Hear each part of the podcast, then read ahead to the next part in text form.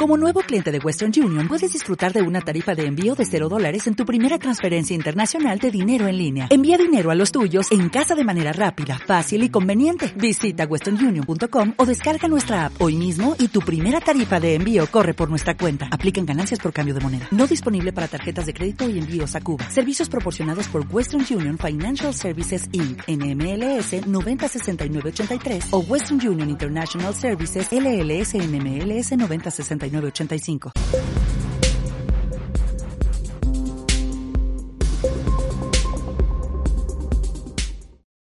Buenos días. Eh, eh, vamos a proceder a un acto que, mm, a pesar de su sencillez, es uno de los actos más importantes eh, que celebramos aquí en el Instituto Cervantes. Es para nosotros una alegría poder recibir esta mañana el legado de Piedad Bonet eh, en la caja de las letras. Eh, el sentido de este legado, Piedad, es el sentido eh, que el Instituto Cervantes quiso darle a la caja de las letras. en esta gran caja de caudales, antigua caja de alquiler, nosotros queremos afirmar que la verdadera riqueza de una comunidad es su cultura y en ese sentido reunimos aquí el legado de los hombres y las mujeres de la cultura de la comunidad eh, hispánica, los eh, legados de la música, la pintura, la literatura, el arte, la investigación, el ensayismo de la comunidad panhispánica. Y para nosotros es un honor eh, poder recibir tu legado esta mañana. Eh, afirmamos en la caja de las letras siempre que eh, la verdadera riqueza de una comunidad es su cultura porque el verdadero compromiso de un futuro de la comunidad es el saber recibir la herencia eh, homenajear el pasado es el mejor modo de comprometerse con el futuro. Y de ahí que recibamos con especial emoción el legado de los que han sido maestros, maestras en la cultura eh, panhispánica. Bueno, eh, no hace falta recordar aquí que Piedad Bonet es una de las grandes poetas de nuestra lengua, eh, yo siempre he creído y he repetido que la poesía colombiana eh, contemporánea es eh, una de las grandes riquezas de la lírica escrita en español, que maestros como Aurelio Arturo, como Giovanni Queset, como Juan Manuel Roca, como Darío Jaramillo, muestran el vigor de la poesía colombiana y de la poesía en español y en medio de este horizonte fertilísimo eh, el nombre decisivo de Piedad Bonet es un punto de referencia fundamental.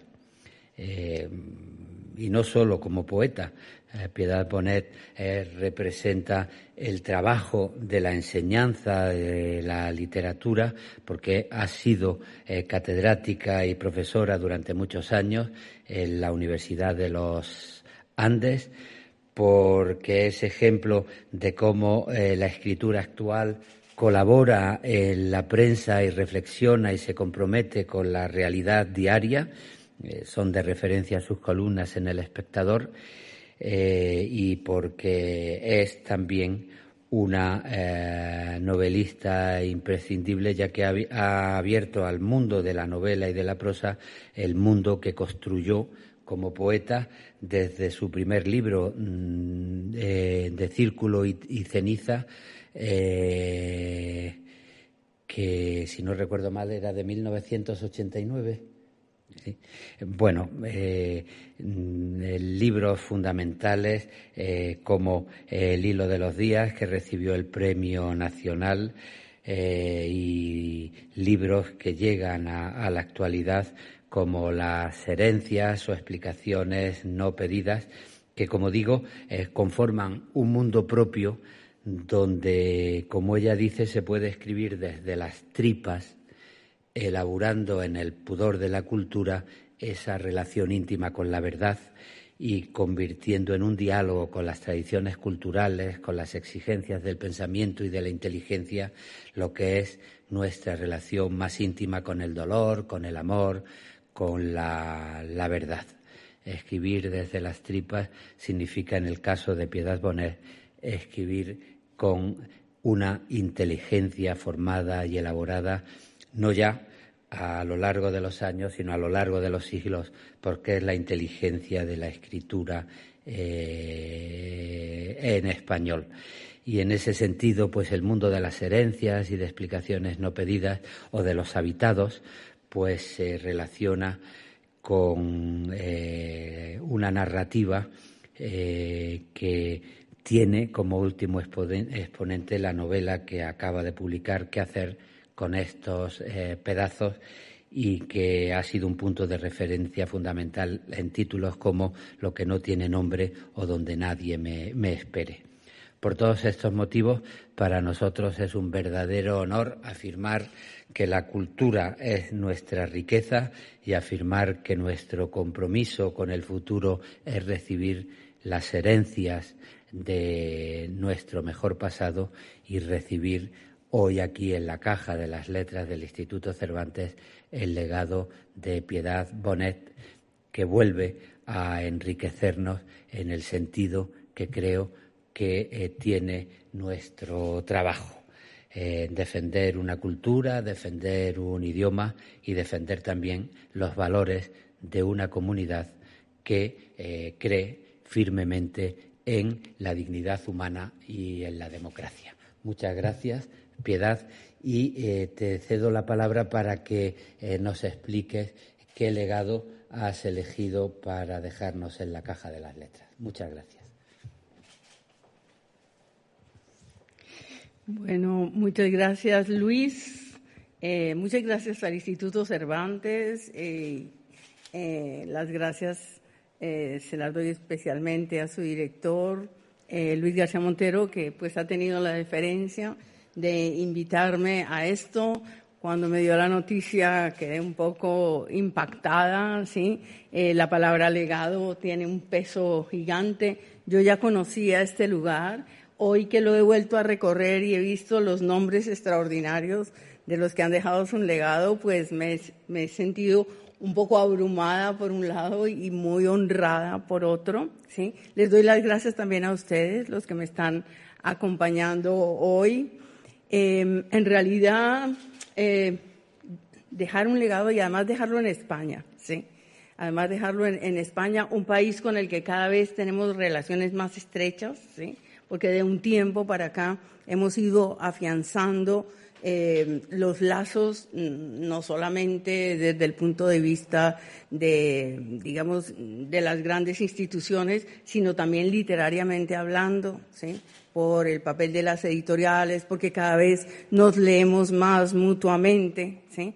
porque nos conocemos más después de mucho tiempo de desconocernos. Entonces, pues para mí eso es, eh, digamos, un, gran honor y, agradezco muchísimo. Lo que se me ocurrió, pues me puse a pensar eh, qué traer para eso que se llama un legado, porque legado implica memoria. Eh, lo que, y a lo que aspira un escritor creo siempre es a memoria. No, no siempre nos favorece el tiempo, ¿sí? A veces el tiempo nos desdibuja. A lo que yo aspiro es a que cuando algún, dentro de unos muchos años se abra esta, esta urna y se saque lo que yo dejé ahí, todavía alguien se acuerde de quién es Piedad Bonet y alguien a través de la literatura, por supuesto porque eso es lo que queda, ¿no?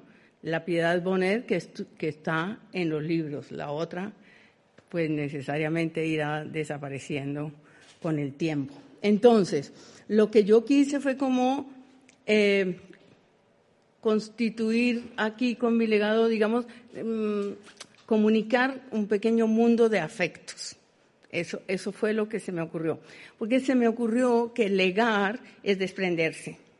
Y lo que pensé es que siempre cuando uno se desprende de lo querido hay un cierto dolor, que tenía que ser así. O sea, yo no podía coger cualquier cosa de, mi casa y traerla acá sin que yo sintiera ese desprendimiento y ese pequeño dolor. Entonces, lo primero que se me ocurrió fue traer las cartas de gente muy entrañable para mí, de escritores con los que la mayoría están muertos, con los que tuve relaciones hermosas y momentos extraordinarios. Está ahí, hay otros que están vivos, por fortuna, Giovanni Quesep, por ejemplo, uno de nuestros grandes poetas, está José Watanabe, está Eugenio Montejo, está mm, Yolanda Pantin, que es una escritora maravillosa y entrañable, y así hay un puñadito de, de cartas que no significan una traición para ellos, porque yo dejé las copias para mí. ¿sí? Para, para que no sea un desprendimiento absoluto, pero traje, digamos, los, originales. Eh, lo otro, y hablo de, lo que me dio más trabajo desprenderme, em, es una libreta de las mías. Busqué la que fuera más profusa, la que estuviera más llena. Eh, no, la leí con detenimiento porque me dio miedo arrepentirme.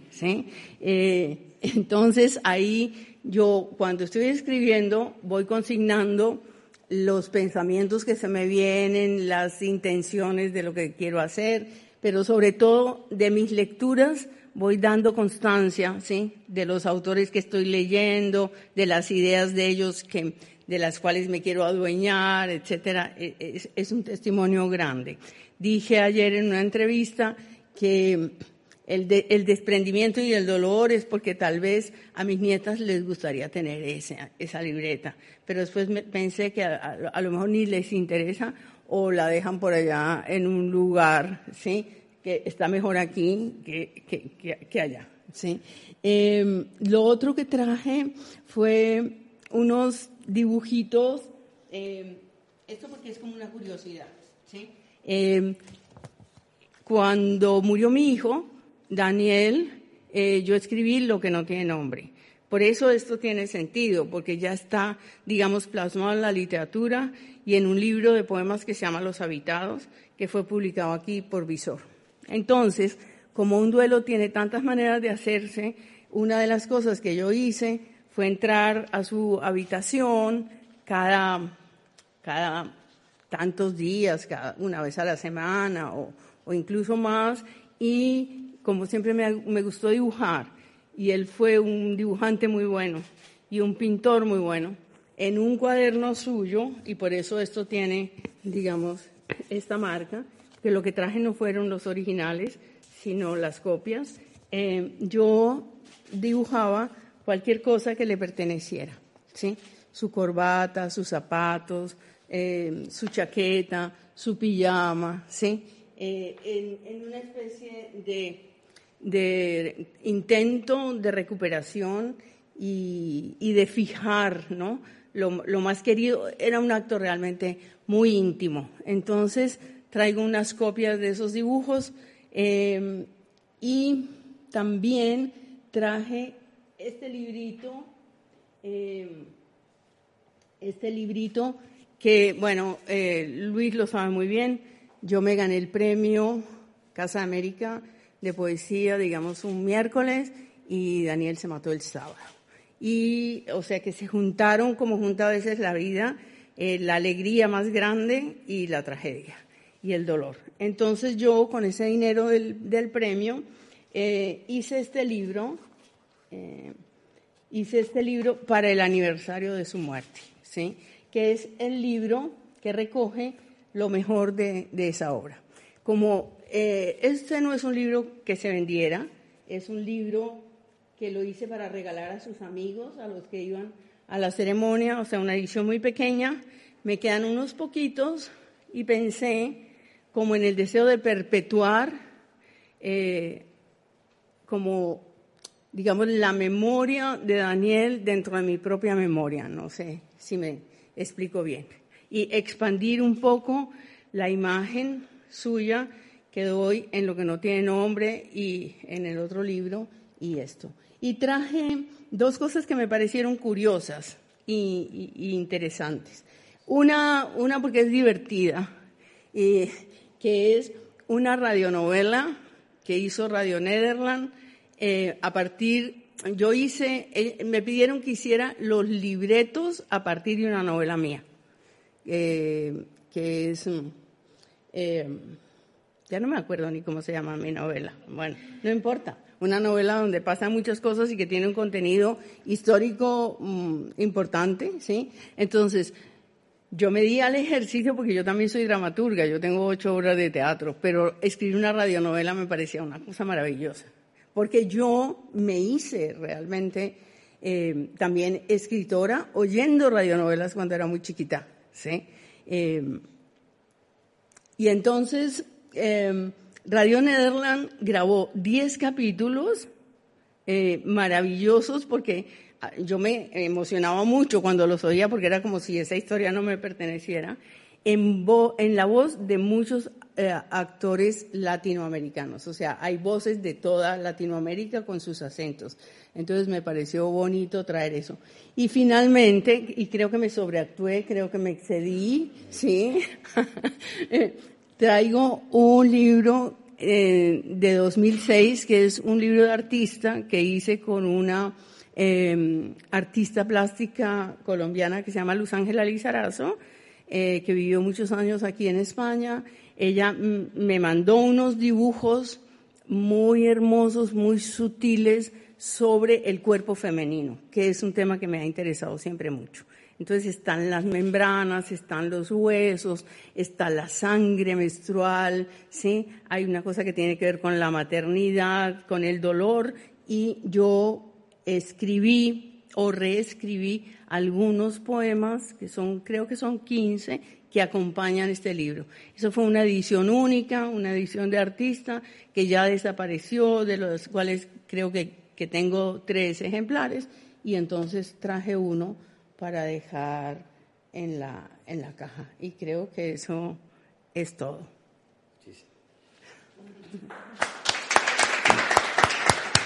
Pues, pues, pues eh, Gracias de corazón, Piedad, y no has sobreactuado de ninguna manera. Es más, como tienes mucha relación con España, como publicas frecuentemente en editoriales como Alfaguara, como Visor, como tienes relación con eh, Casa de América, como tienes estudiosas en la Universidad Española y como además eres patrona del Instituto Cervantes, tienes que venir muchas veces a España.